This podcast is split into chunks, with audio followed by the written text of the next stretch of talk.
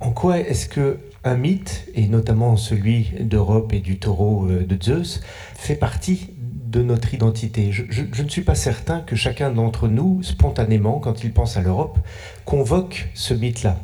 Par contre, chacun d'entre nous peut très aisément convoquer des personnages historiques dont on a fait des héros, euh, des personnages de fiction qui sont devenus aussi des sortes de références européennes. Euh, et ça m'interroge beaucoup sur la nature propre du mythe. Ça ne veut évidemment pas dire que le mythe Europe n'a rien à voir avec l'identité européenne. Ça veut dire qu'il a à voir d'une autre manière. Et je pense que ça nous invite effectivement à considérer le mythe non pas comme, une, comme un legs du passé, ce sont des questions, ce sont des tourments qui nous sont transmis. Et je crois que euh, ça nous invite aussi à considérer que notre identité européenne est faite de tout cela, c'est-à-dire d'inconscient, de pulsions, de tourments, et que nous en sommes simplement les dépositaires pour les interroger à nouveau à chaque époque et les frotter avec notre actualité. L'analogie, le parallélisme va parfois très loin dans le détail. La musique classique et au-delà. C'est l'heure métaclassique avec David Christoffel. L'Europe a besoin de récits, mais comme disait Laurent Godet dans un colloque organisé au Collège de France en juin 2022 sur les histoires et mythes de l'identité européenne, ces récits et ces mythes sont peut-être moins un legs qu'une question à laquelle on ne doit pas répondre pour les garder à l'état de tourment. Voilà justement une question qui tourmente autant le Centre européen de musique que Métaclassique. Pourquoi la musique n'est-elle pas plus au centre de la construction européenne? C'est avec le concours de l'association LUE Parlons-en et et euh, grâce à la Maison de l'Europe que Métaclassique est enregistré en cette maison et reçoit son président, Michel Derdevet, le président fondateur du Centre européen de musique, Georges Chaminet, et le musicologue Nicolas Duftel, éditeur des lettres européennes de Félix Mendelssohn aux éditions Le Passeur. Pour ouvrir cette heure toute d'interrogation, la première question est peut-être de savoir, y a-t-il un rapport entre Robert Schuman, avec un N, l'ancien président du Parlement européen, et Robert Schumann, avec deux N, le compositeur?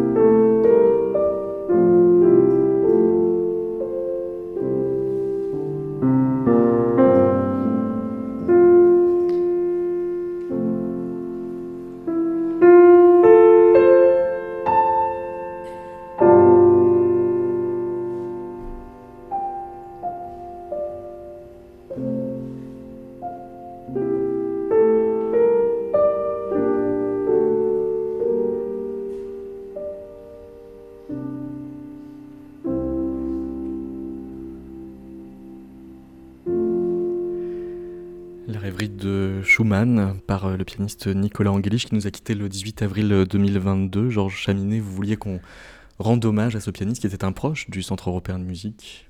Absolument. C'est bouleversant, c'est très émouvant de débuter cette émission avec, euh, avec Nicolas Angelich, un grand ami, un membre de notre comité d'honneur, et qui nous a quittés si tôt, et que j'ai connu quand il est arrivé euh, des États-Unis à l'âge de 13 ans et que j'ai accompagné avec euh, Marie-Françoise Buquet, mon épouse, pendant de longues années. Donc, euh, je pense qu'après ce qu'on a entendu, euh, votre choix est magnifique. Rêverie. C'est cette Europe spirituelle à laquelle on n'a pas regardé assez ces derniers temps. Et je pense que les musiciens ont été les porte-drapeaux de cette Europe spirituelle, cette Europe mythique. On va euh, en parler pendant euh, toute euh, cette heure et pour commencer les choses de façon très concrète, on va parler du 3 avril 2022, le jour où vous avez fondé à Bougival le réseau des maisons et musées de musiciens européens, un réseau qui compte déjà 50 membres. Absolument, c'est, vous savez, c'est quelque chose d'assez étrange de savoir qu'au XXIe siècle, en 2022, il n'y avait pas un réseau de maisons et musées de musiciens européens. Il y a des maisons de, d'écrivains, il y a des maisons d'artistes plastiques, mais les musiciens n'étaient pas présents. Et donc j'ai lancé cette idée auprès de plusieurs institutions et organisations. Et aujourd'hui, nous sommes 50 de l'île de Saint-Georges à l'extrême occidental de l'Europe, euh, le Portugal, avec la maison Francisco de la Cerda, jusqu'à Lviv, en Ukraine, mhm. la maison qui a été habitée par Mozart, euh, de Turku, la maison de Sibelius, jusqu'à la maison Bellini en Catane, en Sicile, le temple de Delphes aussi, le temple d'Apollon. Tout à l'heure, on parlait des mythes. Là, nous avons un mythe fondateur également, puisqu'Apollon est le dieu de la musique. Et n'oublions pas que les jeux delphiques, c'était des jeux où les musiciens étaient des athlètes.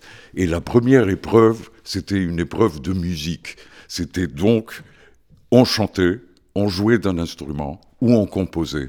Et simplement après, on passait aux preuves athlétiques.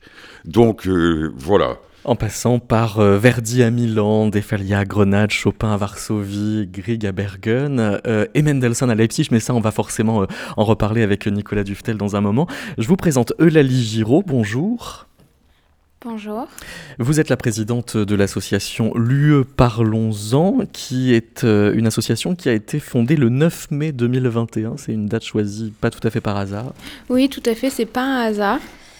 C'est euh, une association qui a pour euh, vocation de valoriser le patrimoine européen, donc sur toutes ses formes, euh, que ce soit un patrimoine culturel en fait au sens plus large, par le biais d'actions concrètes et notamment la réalisation d'une série documentaire sur l'histoire de la construction européenne et aussi la réalisation d'une série de podcasts autour des personnalités européennes qui sont nombreuses, qu'on appelle à la rencontre des architectes de l'Europe. Voilà, donc c'est notre association euh, dont l'acte de naissance est, le 9 mai, en effet. Alors, euh, bonjour euh, Michel Derdevé. Bonjour. Vous présidez cette Maison de l'Europe. On va vous inviter avec Eulalie, qui va donc co-animer cette émission, à faire un quiz auquel Nicolas Duftel, musicologue, vous êtes invité également à participer. Le quiz étant Schumann avec deux N, donc le compositeur, Schumann avec un N, le diplomate, sous forme de, de petites phrases que vous allez nous lire, Eulalie. La première. Euh, celui qui n'ose pas s'attaquer à ce qui est mauvais, c'est mal défendre ce qui est beau. À votre avis, c'est Schumann avec un N ou Schumann avec deux N? Moi, je mettrais avec deux N. Je crois que c'est la bonne réponse, oui. C'est effectivement le compositeur. Deuxième Tout ça, on peut le dire pour nos auditeurs, n'a pas été préparé. Non, non, bah heureusement, sinon ce serait pas vraiment un quiz, ce serait un spectacle. Cela ne m'étonne pas que le beau et le bien soient portés par les musiciens. Dans leur association et leur harmonie. Prochaine question. Enfin, prochaine citation. Affirmation, citation, en effet, pardon. Toute guerre entre la France et l'Allemagne devient non seulement impensable, mais matériellement impossible. Ah, ça, c'est clair que c'est euh, Schumann avec un seul N et c'est la déclaration du 9 mai 1950. On peut rien vous cacher. Alors, peut-être une troisième pour finir ah oui, ce tout quiz. à fait. Euh, ici, sous-entendu Rome, l'on doit toujours ne dire les choses qu'à demi pour taire la meilleure moitié de ce que l'on pense. Tandis que là-bas, sous-entendu Londres, si l'on ne parlait qu'à demi, c'est que la moitié sous-entendue étant comprise de celui à qui l'on s'adressait, il devenait inutile de la dire.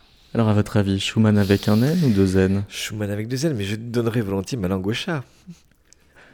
Oui, parce que vous précisez au passage pour les auditeurs qu'il y a un chat qui est, euh, un entre chat de la Maison l'Europe. C'est le chat s'appelle Étoile, qui, est au perturbe un milieu de ce studio. Alors, Nicolas Duftel, c'était ni Schumann avec un N, ni Schumann avec deux N. C'était Je pense que ça ressemblerait bien à, à du Mendelssohn. C'est même Ah. euh, extrait d'une lettre que vous avez euh, publiée. Alors précisément, c'est intéressant cette asymétrie dans les sous-entendus qu'il y aurait euh, entre Rome et Londres.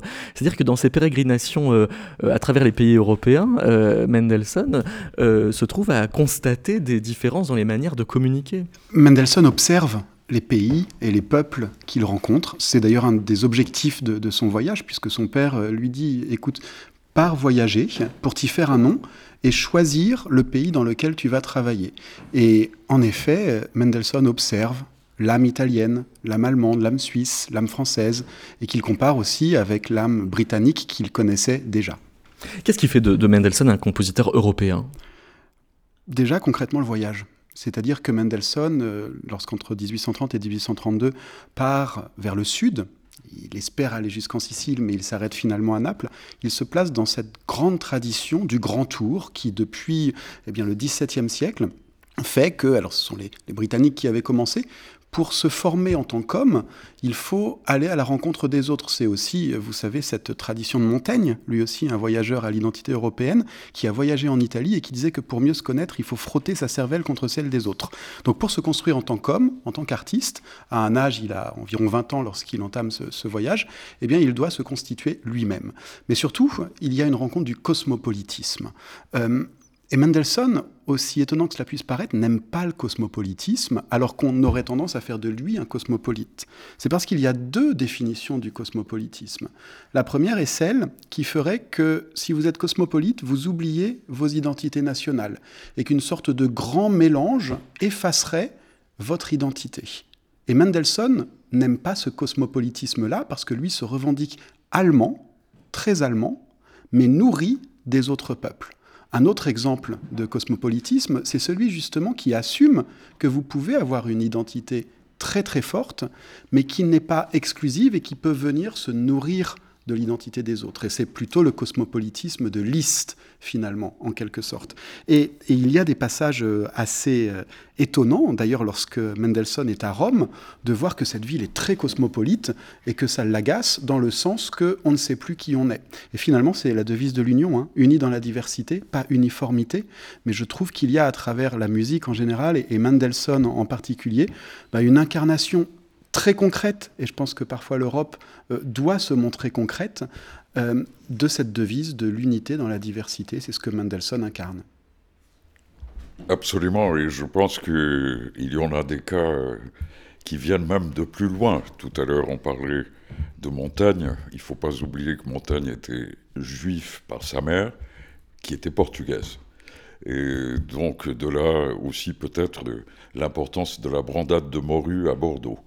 Et- mais ce qui est intéressant, et je Vous voulez dire que par euh, la mer de Montaigne c'est pas la mère de Montaigne qui a, qui a la fait la brandade de morue à- à- et qui est devenue une recette bordelaise. Mais- mais, mais ce qui est intéressant, et je pense que ça fait partie un tout petit peu, euh, aujourd'hui on est au lendemain de la fête nationale du Portugal, on est dans un moment qui va être la grande force de l'Europe. Ça veut dire que le Portugal, euh, avec l'Espagne bien évidemment, mais le Portugal va découvrir des mondes, donner des mondes au monde. Et je pense que l'idée même de l'Europe, et c'est dans la sémantique du mot Evropi, Evropi c'est celle qui regarde au loin. Et donc l'Europe a voulu toujours aller dans le lointain. Et là, les Portugais, pour, pour, pour, euh, euh, pour revenir un tout petit peu sur cette fête nationale, euh, ils vont être exactement les porteurs de ce message d'une façon presque pessoenne de Fernando Pessoa, qui disait toujours le cinquième empire. Donc ce fameux cinquième empire qui viendra sera euh, l'empire de l'esprit. Donc sera l'empire de l'universalité, et c'est l'Europe, dans sa tête, ça veut dire le Portugal, qui le portera dans les quatre coins du monde. Et donc cette idée, si vous voulez, du cosmopolitisme qui au XIXe siècle, naturellement, vient presque une marque, devient une marque de fabrique euh, des artistes et des intellectuels, et Pauline Viardot en est l'exemple. Pauline, cette espagnole d'origine, qui tout d'un coup se sent très à l'aise à Paris, où elle va vivre, se sentira peut-être un peu moins à l'aise à Londres parce qu'elle n'aime pas beaucoup les Anglais, mais où elle se sentira parfaitement à l'aise à Baden-Baden ou à Saint-Pétersbourg, où elle devient la diva des divas. Donc euh, cette, cette histoire du regarder loin, elle est portée par les musiciens. Et elle est portée par les musiciens depuis toujours. imaginez ce que c'est les chemins de Saint-Jacques. On se retrouvait les Minnesänger de l'Europe du Nord, les troubadours d'Occitanie et de Provence, et les juglares de la péninsule ibérique. Et tout d'un coup, ça a fait quoi? Las Cantigas de Santa Maria de Alphonse X le Sage. Donc on a toujours porté cette diversité dans l'unité, et l'unité était naturellement musicale. Michel euh, Derdevet, l'Europe, c'est donc moins une fête des voisins qu'une euh, mobilité des lointains? Alors oui, tout à fait. Moi, je partage ce qui a été dit précédemment. On, est dans euh, quelque chose. Vous citiez tout à l'heure Robert Schumann. Moi, je citerai volontiers Jean Monnet. Et Jean Monnet disait, on lui attribue en tout cas cette formule. Si c'était à refaire, je commencerai par la culture. Et cette phrase, elle est importante parce qu'elle nous renvoie à une évidence, c'est que l'Europe se définit moins par la géographie, par la nationalité, que par la communauté de culture qui unit ces peuples. Et ça, c'est un élément extrêmement important parce qu'on voit bien que la musique transcendait les frontières bien avant que les traités signent, créent la CECA, la Communauté économique européenne, et donc et avant même que la culture, en 1977, devienne un domaine d'action de l'Union, puisque le plan d'action culturelle, la première initiative culturelle des institutions européennes, c'est 77. Rendez-vous compte. Et là, on parle, à travers ce qui a été dit précédemment par mes amis, d'œuvres qui renvoient au 19e siècle, au 18e, au moment où cette culture européenne, allait jusqu'à la cour à Saint-Pétersbourg. Donc elle était largement euh, rayonnante. Et cosmopolitisme, comme tout à l'heure, ça a été justement employé. Ça renvoie aux enjeux. Aujourd'hui, vous savez, on se bat euh, concrètement autour des valeurs de l'Europe. Mais ces valeurs, elles ne sont pas repliées, elles ne sont pas protectrices, elles ne sont pas souverainistes. Elles rayonnent, elles ont comme vocation de devenir cosmopolitiques, c'est-à-dire de s'appliquer, d'aller au-delà des frontières de l'Union. Par exemple, quand on se bat sur des objectifs de décarbonation d'Europe, c'est pas pour être une sorte de paradis euh, d'îlots euh, euh, climato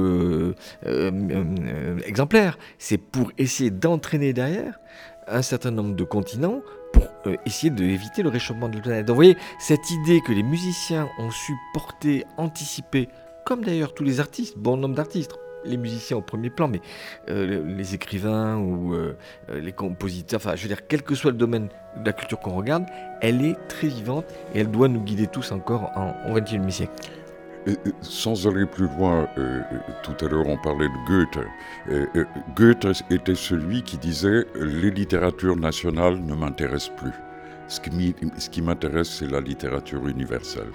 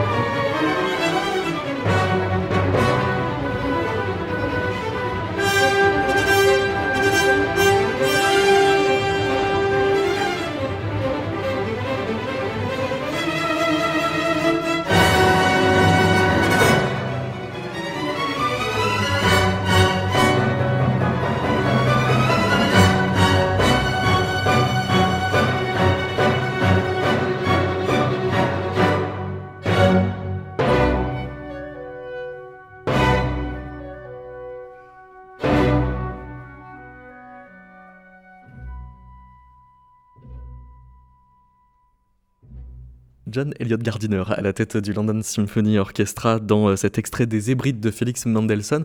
Grâce à Je fais en conscience mon métier de voyageur, le recueil de lettres européennes que Nicolas Duftel vous publiez au passeur éditeur, donc ces lettres de Félix Mendelssohn, on apprend que pendant qu'il travaille à cette partition, il écrit Je travaille avec ardeur, je suis très gai et parfaitement heureux. Le cadre de ma glace est rempli de cartes de visite d'italien, d'anglais et d'allemand. Je passe toutes mes soirées chez des amis et il se fait dans ma tête une confusion de langues comme à la tour de Babel, car l'anglais, l'italien, l'allemand et le français s'y croisent.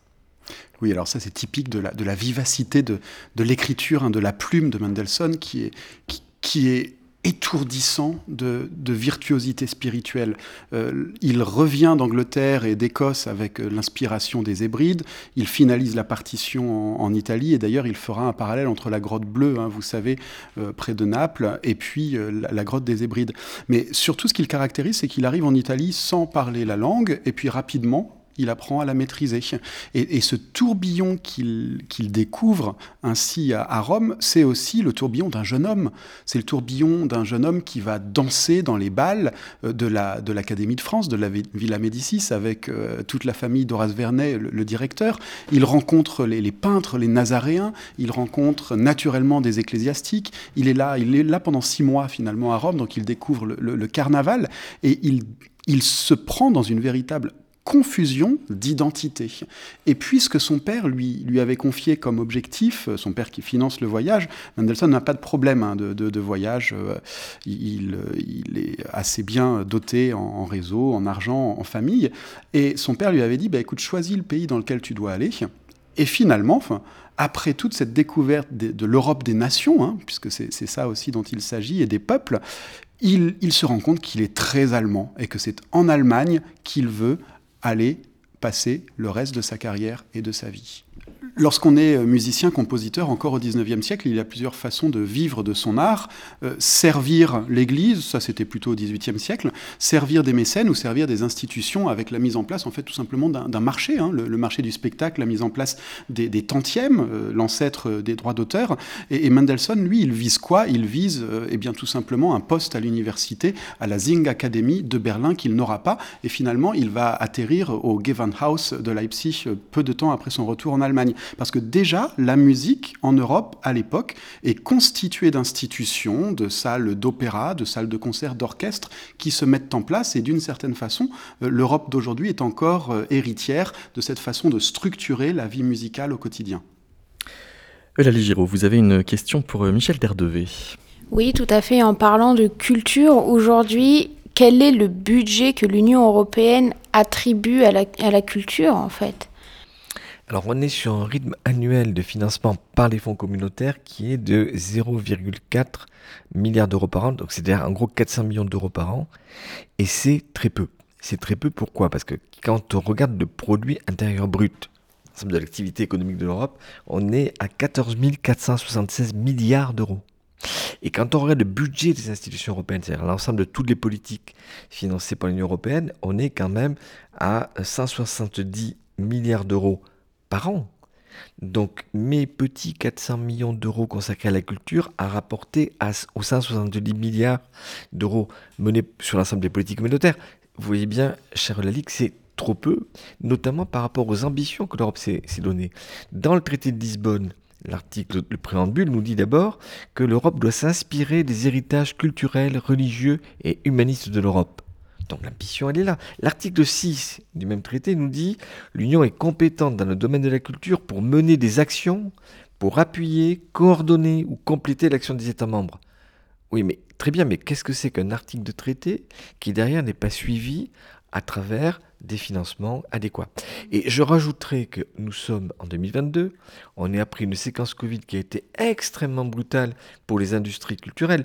Une étude récente ré réalisée par EY montre que le chiffre d'affaires de l'économie culturelle européenne, il a baissé de 31% à peu près en 2019 et en 2020. Et donc on voit que ces industries culturelles qui représentent 4,2% du produit intérieur brut de l'Union, 7 millions d'emplois, elles sont sinistrées.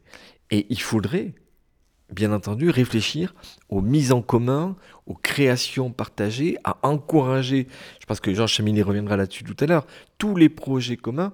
Moi, je suis un amateur d'opéra, mais euh, encourager des créations communes entre plusieurs grands euh, opéras européens, euh, faire, voilà, donner du sens et que la Commission européenne ou l'Union européenne décide de crédits exceptionnels. Le plan de relance a été fait de manière extrêmement pertinente à l'été 2020 avec 750 milliards d'euros pour relancer l'économie, mais la culture, elle n'est pas à côté de l'économie. Elle est au cœur de l'économie, puisqu'on vient de le dire tout à l'heure, elle représente l'identité des citoyennes et des citoyens européens. Donc voilà, moi je lance un peu à la faveur de cette belle émission de radio un, cri d'alerte, faisant attention que dans les semaines et mois qui viennent, quand on parle de relance de l'Europe, on y met de la culture en haut de la liste. Merci, merci Michel euh, de, ce que vous dites, car ça vient donner encore plus de force à ce que j'ai hier même euh, présenté à Bruxelles euh, sur le programme dédié à la réflexion sur le New European Bauhaus. Le New European Bauhaus, aujourd'hui, comme vous le savez, c'est un projet de la présidente, par la volonté de la présidente Ursula von der Leyen, c'est un projet très ambitieux et naturellement qui aujourd'hui est le moment rêvé, en tout cas, pour que la culture soit vraiment le moteur de ce grand projet pour l'Europe et qui pourra naturellement devenir aussi un modèle pour le reste du monde. Et donc l'idée que nous portons depuis fort longtemps de quartier de culture éco-responsable euh, a eu un écho hier euh, à Bruxelles euh, en présence de la Commission européenne, mais aussi de parlementaires européens. Et, et donc aujourd'hui, on est en train de, je dirais presque, forcer un peu cette réflexion dans le sens d'une présence de la culture au cœur même, au core, comme disent les Anglais, de ce grand moteur qui est absolument essentiel parce qu'il est aussi économiquement exponentielle. À partir du moment où la culture donnera la main à, l'économie et vice-versa, les résultats seront exponentiels.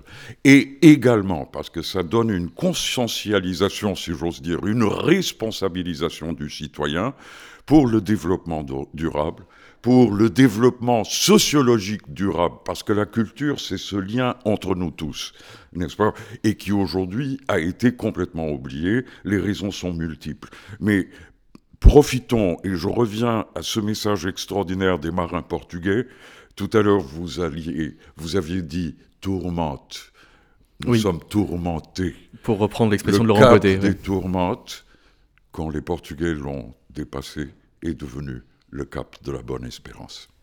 Nicolas Duftel. Oui, je pense que ce dont Georges vient de parler, le, nouveau Bauhaus européen, euh, c'est essentiel et c'est profondément ancré dans l'histoire de la construction européenne. Alors j'ai toujours du mal avec le mot de construction européenne parce que je pense qu'on n'arrêtera jamais de la construire. Je pense en fait qu'il faut expliquer, révéler l'Europe. Euh, que l'Europe, ça n'est pas un État un jour, euh, c'est en termes 19e un, un, idéal vers lequel on tend et qui doit s'alimenter tous les jours. Donc attention finalement à, à la sémantique, la construction européenne, c'est pas comme construire un bâtiment qui un jour sera terminé, on doit l'animer tous les jours. Et la musique et la culture est là pour l'animer. Et c'est le sens aussi, je, pense, euh, historique et, philosophique de ce nouveau Bauhaus, qui va être un ensemble, certes peut-être compliqué hein, de, financement de projets, mais il fait référence à quoi? Il fait référence à Weimar et au Bauhaus, euh, c'est-à-dire cette ancrage dans une ville d'Allemagne, à peu près d'ailleurs si on réfléchit géographiquement au, cœur de l'Allemagne, une petite ville qui en 1999, peu après la chute du bloc de l'Est, eh bien, a été euh, une des premières capitales européennes de la culture. Et c'est la ville de Bach c'est la ville de Liszt, c'est la ville de Buchenwald aussi. C'est une ville où Goethe a vécu pendant très longtemps et il disait de Weimar, vous savez, Weimar est petite comme Bethléem en Judée peu importe la grande capitale, du moment que le site, la ville où on est, que la petite Weimar, qui est une ville de quelques dizaines de milliers d'habitants, eh c'est celle où s'est développé le cœur de l'humanisme européen. Euh, cette Weltliteratur, cette littérature universelle dont parlait Georges tout à l'heure, elle englobe à la fois Shakespeare et Dante. Elle englobe Goethe aujourd'hui et Victor Hugo. Ce que peut-être la musique fait d'elle-même, puisque la musique est circulation. Euh, depuis des, siècles et des siècles, on échange des partitions, des instruments, des styles. Donc en fait, ce Bauhaus est une chance absolue d'ancrer l'avenir de l'Europe dans quelque chose qu'il a défini essentiellement.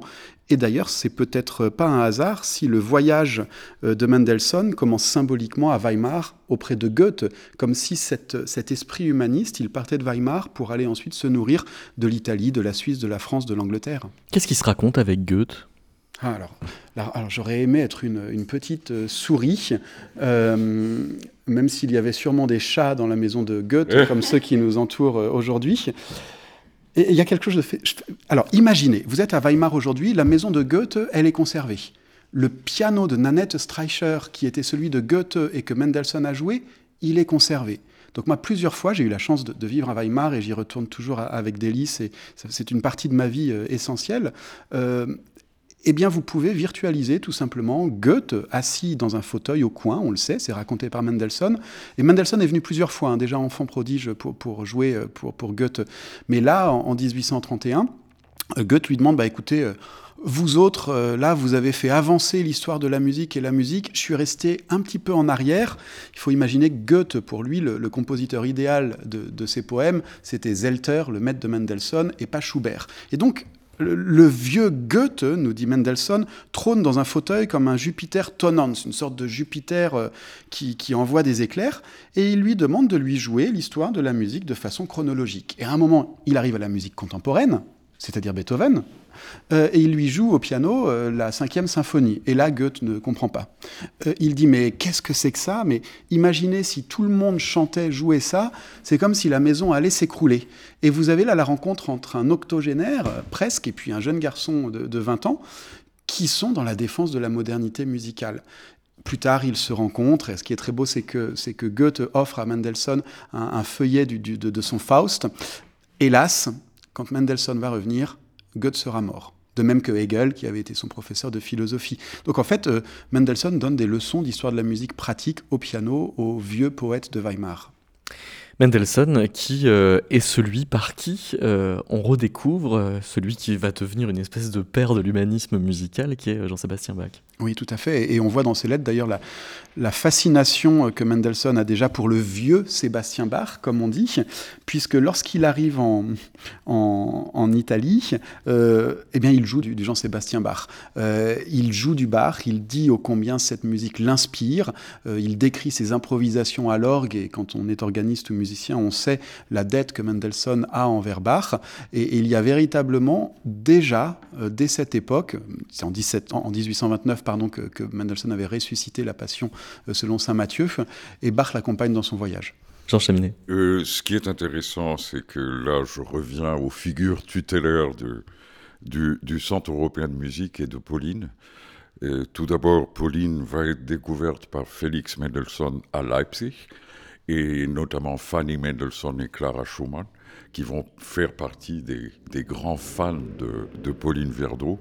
Mais il ne faut pas oublier que Pauline Viardot va avoir une importance fondamentale dans la connaissance de Bach en, en, France, et puisqu'elle va beaucoup jouer des cantates de Bach, et notamment l'Actus Tragicus, qu'elle considérait que c'était un des chefs-d'œuvre de la littérature musicale, et qu'elle interpréterait très souvent avec son or cavaillé cole euh, donc dans sa maison, rue de Douai, pas loin d'ici, euh, et aussi après à Baden-Baden.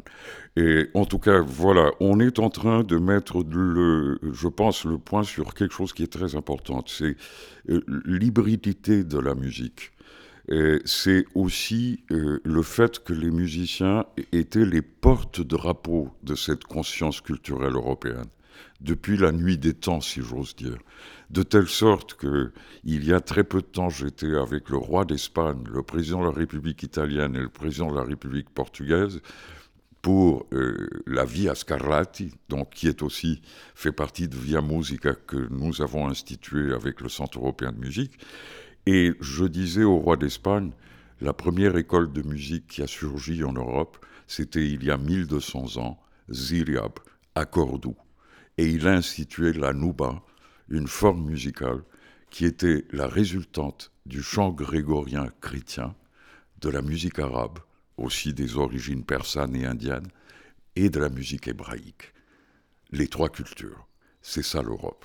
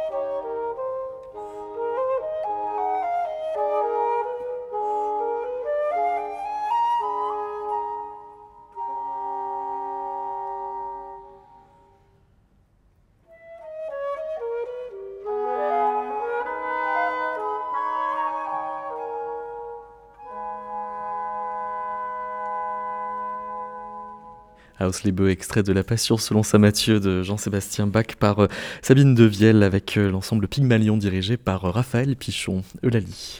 Oui, en effet, depuis tout à l'heure, on parle beaucoup de musique européenne, mais et aussi de musique savante occidentale. Mais est-ce que finalement musique savante occidentale veut dire musique européenne? Ou est-ce que c'est deux terminologies différentes? Je, je, je, crois que nous avons malheureusement, et, et, et c'est tout à fait normal parce que jongler avec des concepts, c'est toujours important. Mm. Et, mais quand on est dans la réalité, et c'est peut-être pour cela que nous avons cette chance inouïe comme musiciens d'être dans la concomitance.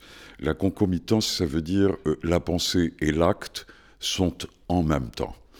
Et quand on vit la musique, quand on vit la musique, euh, les, formes euh, de catégories, si vous voulez, dans lesquelles très souvent on s'enferme, et notamment le XXe siècle a été très producteur de concepts, mais malheureusement très peu d'actions.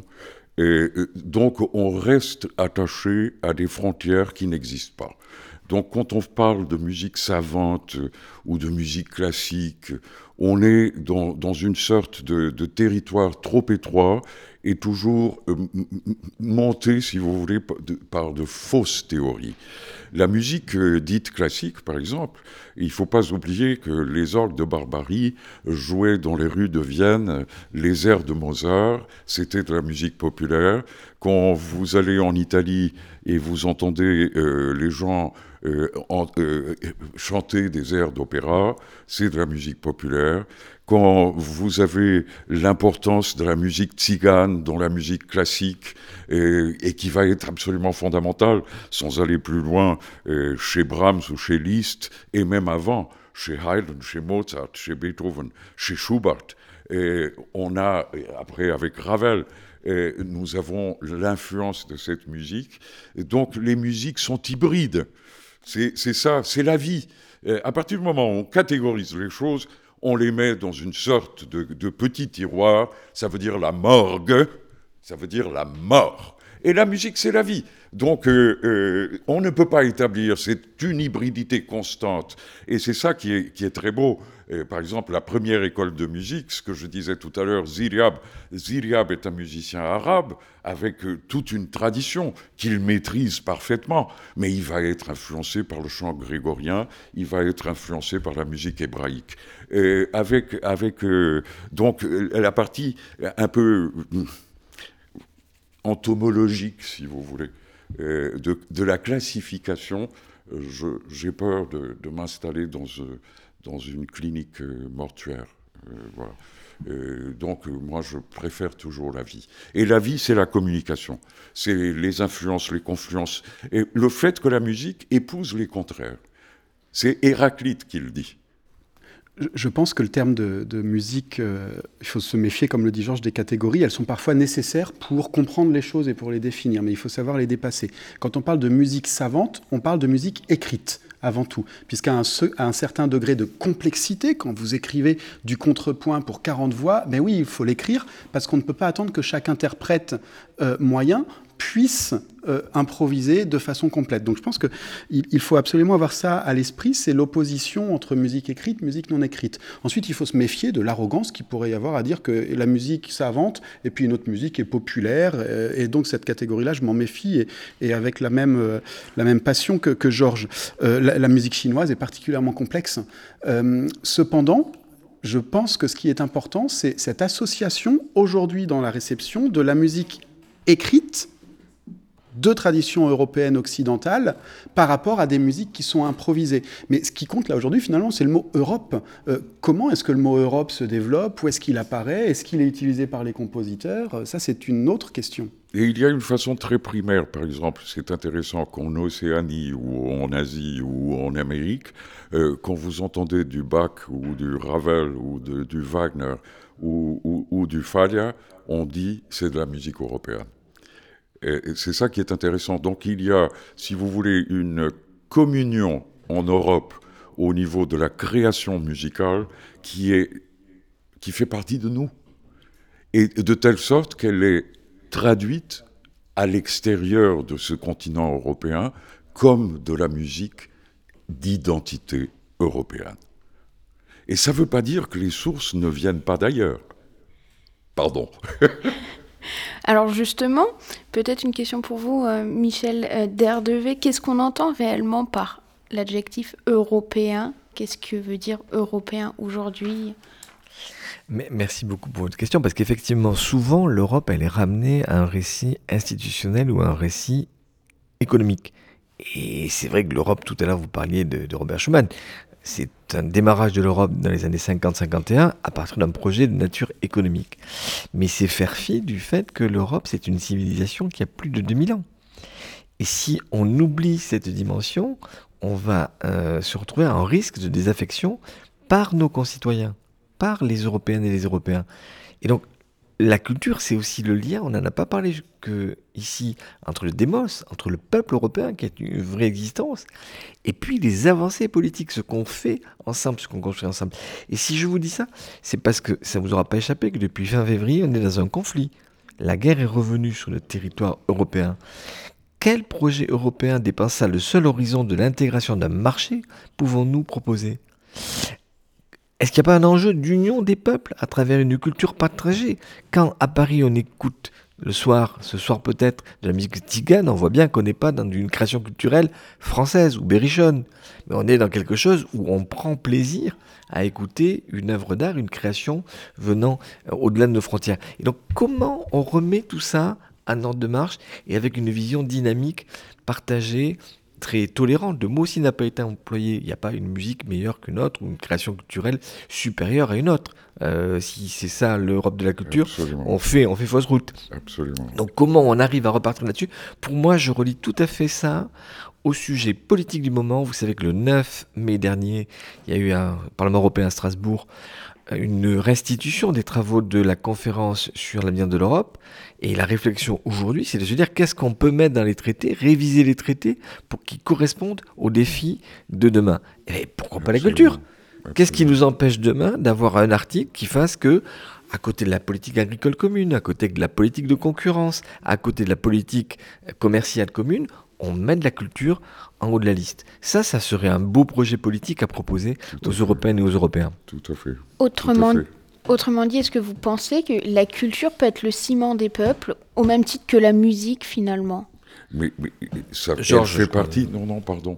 Elle fait partie. Je veux dire, la musique et la culture, c'est la même chose, n'est-ce pas? Mhm. Oui, enfin, en effet, ça embrique. ce qu'il y a, ce qu'il y a, à mon avis, aujourd'hui, ce qui est nécessaire, encore une fois, et je reviens à ce que j'ai dit tout à l'heure, nous avons besoin, et, la présidente l'a dit à maintes reprises dans, dans, son audition euh, au Parlement européen, on a besoin d'âme. On a besoin d'une Europe spirituelle. Je sais que, et hier, je me suis rendu compte qu'à partir du moment où on parle de beauté, qu'on parle de bien, qu'on parle d'esprit, il y a un malaise qui s'installe. Il me semble qu'on devrait réfléchir là-dessus. Peut-être qu'on est plus habitué à parler de division, de violence, de laideur, et, dès qu'on parle de choses qui, à mon avis, sont celles qui vont nous unir, on a une sorte de soit de défiance, soit de mal-être. Donc ça, c'est simplement pour tous les auditeurs un petit moment de réflexion. Pourquoi? Et je pense que le beau, le bien, doivent revenir dans notre vocabulaire et dans nos actions. Et je pense que la musique et la culture, elles les portent. Elles les portent dans, son âme. Et donc aujourd'hui, la culture doit redevenir l'âme de l'Europe, l'âme de la construction européenne. Peut-être que je vais être très prétentieux, l'âme simplement de tout être humain. En, 1840, euh, si on retourne dans une autre époque, Nicolas Duftel, un certain Richard Wagner écrivait L'Allemand seul a le droit peut-être de revendiquer le titre de musicien, car il est incontestable qu'il aime l'art musical par lui-même à cause de sa divine essence, et non comme un moyen vulgaire d'irriter ses passions comme un instrument de fortune et de considération. On a l'impression que c'est au moment où on a commencé à se préoccuper d'universalité musicale qu'il y a eu vraiment dans le même temps euh, des, nationalismes musicaux très affirmés. Oui, bon, alors Wagner a écrit beaucoup de musique, a écrit beaucoup de textes. Je pense qu'il y a certains textes que, à mon avis, il aurait pu euh, se passer d'écrire. Je fais naturellement euh, référence à, des textes anti-français, antisémites, et j'adore la musique de Wagner, que je trouve extraordinaire. Et parfois, je me demande ce qu'il aurait pu produire musicalement encore plus s'il n'avait pas passé du temps à écrire euh, d'autres textes, d'autres proses. Cependant, euh, voilà, pardon pour cette petite parenthèse, mais je pense qu'il faut. Euh, c'est une forme de réponse. Hein. je, le pense. et c'est aussi le paradoxe du 19e siècle. On a utilisé plusieurs fois le terme d'humanisme. Il, existe un humanisme romantique, et moi, je pense qu'après une sorte de mise au placard du 19e siècle au 20e siècle, le 21e siècle pourra être le siècle qui redécouvrira le rapport du romantisme à la nature, à la terre, le rapport euh, à l'autre, le rapport à l'universel, le rapport au cosmopolitisme. C'est un siècle qui a été bouleversé par des guerres, euh, inaugurées euh, par celle de Napoléon, hein, donc initiée de France, allant jusqu'en Russie. Mais le 19e siècle, qui est ce siècle d'un certain humanisme, c'est aussi le 19e siècle des nations, c'est l'essor, et on doit euh, au cercle de, Goethe à Herder un, livre sur les, chants du peuple, c'est-à-dire comment est-ce que l'âme d'un peuple peut s'identifier, peut s'incarner à travers ses chansons à travers ses textes poétiques. Et, le 19e siècle, il est fascinant en cela parce que c'est aussi un siècle de paradoxe.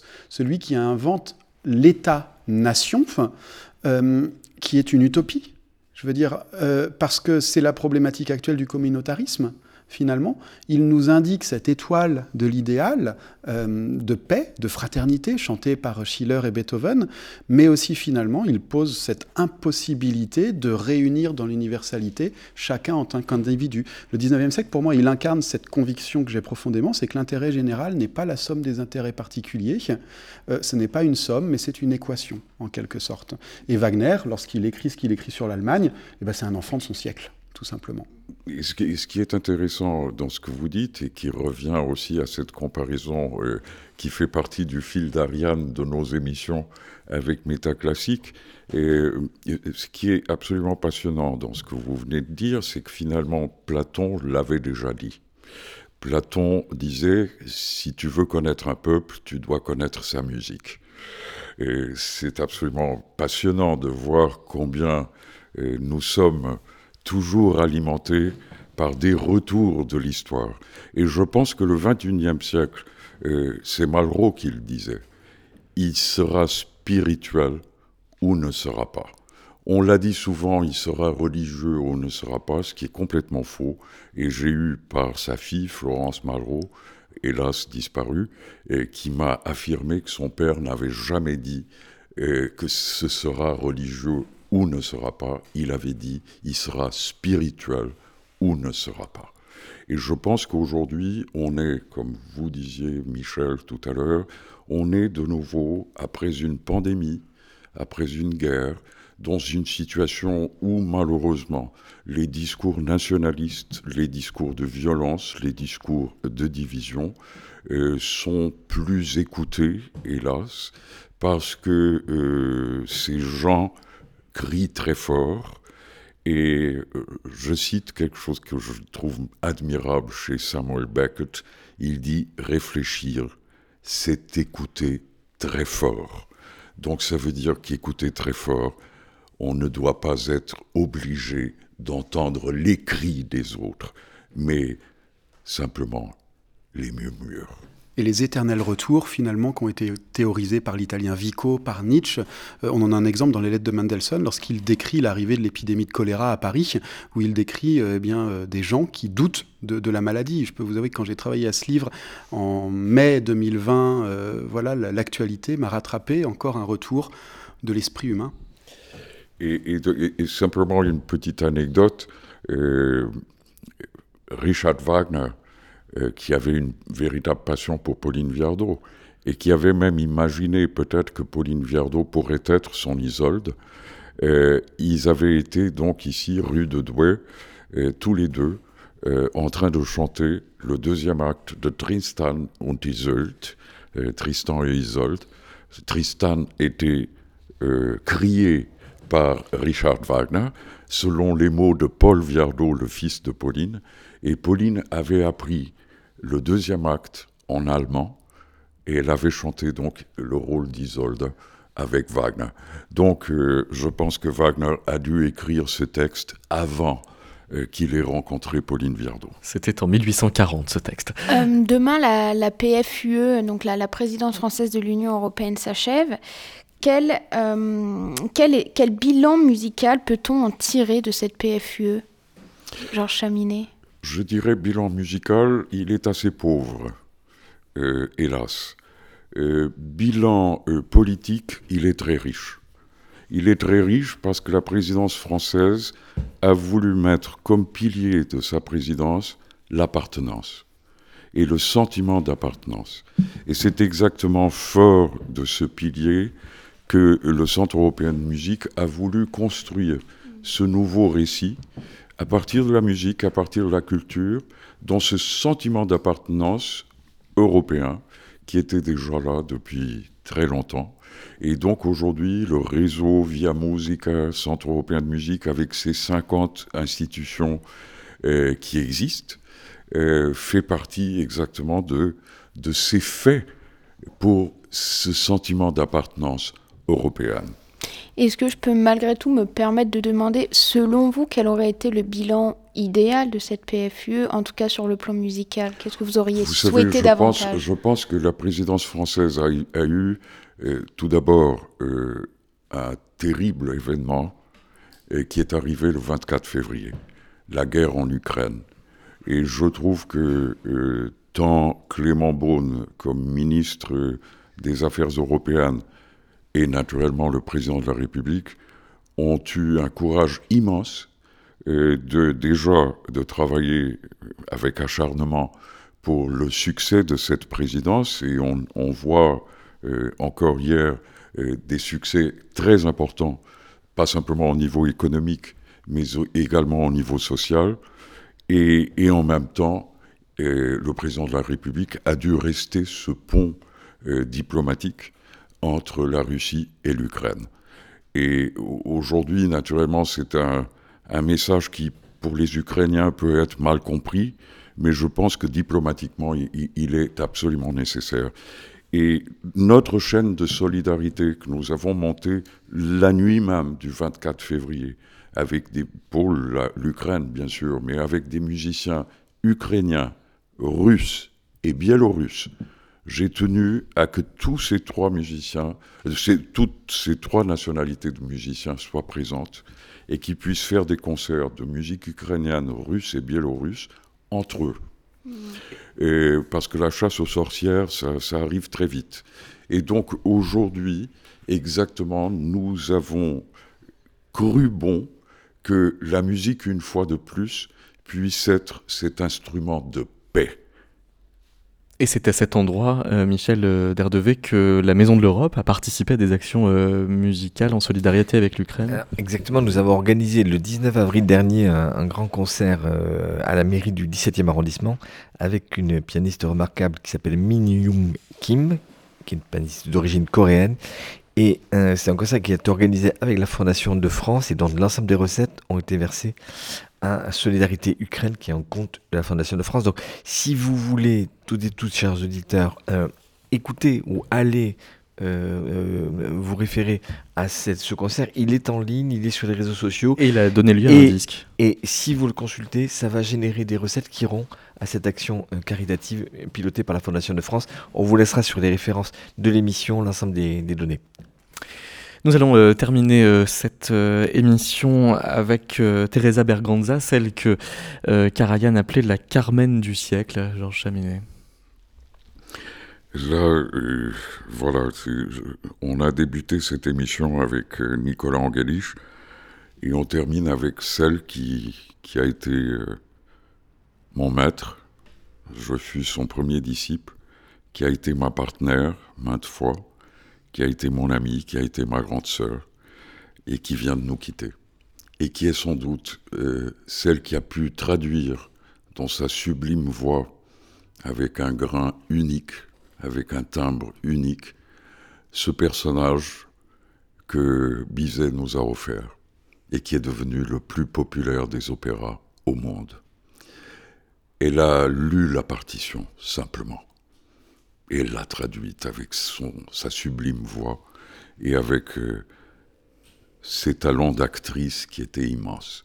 Je pense que c'est un des plus grands exemples, et j'espère que déjà euh, le Centre européen de musique portera naturellement son exemple, l'auditorium euh, de l'Académie du, Centre européen de musique portera son nom, mais surtout pour les nouvelles générations de musiciens, elle sera l'exemple de l'humilité, elle sera l'exemple du service à la musique. Aujourd'hui, ça court par les rues. Et donc, euh, elle sera toujours là, pérennement, dans le Centre européen de musique, comme l'exemple de celle qui s'est donné corps et âme au service de la musique, à son public, parfois même en annulant des concerts parce qu'elle ne se trouvait pas à 150%. Et donc, euh, c'est avec beaucoup d'émotion, naturellement, que je parle d'elle, puisque elle est dans mon cœur, elle le restera pour toujours, mais c'est ce que je voudrais que, que les jeunes musiciens et les musiciens de demain portent toujours cette flamme du service de la musique. Merci beaucoup, Georges Chaminet. Merci, euh, Nicolas Duftel, d'avoir participé à cette émission. Je rappelle la parution de J'ai fait en conscience mon métier de voyageur de Félix Mendelssohn que vous présentez aux éditions Le Passeur. Merci et à très bientôt. Merci, Eulalie Giraud, et d'avoir co-animé cette émission. Et merci, euh, Michel Derdevet, de nous avoir accueillis à la Maison de l'Europe. Mais au plaisir. Merci, merci. À bientôt.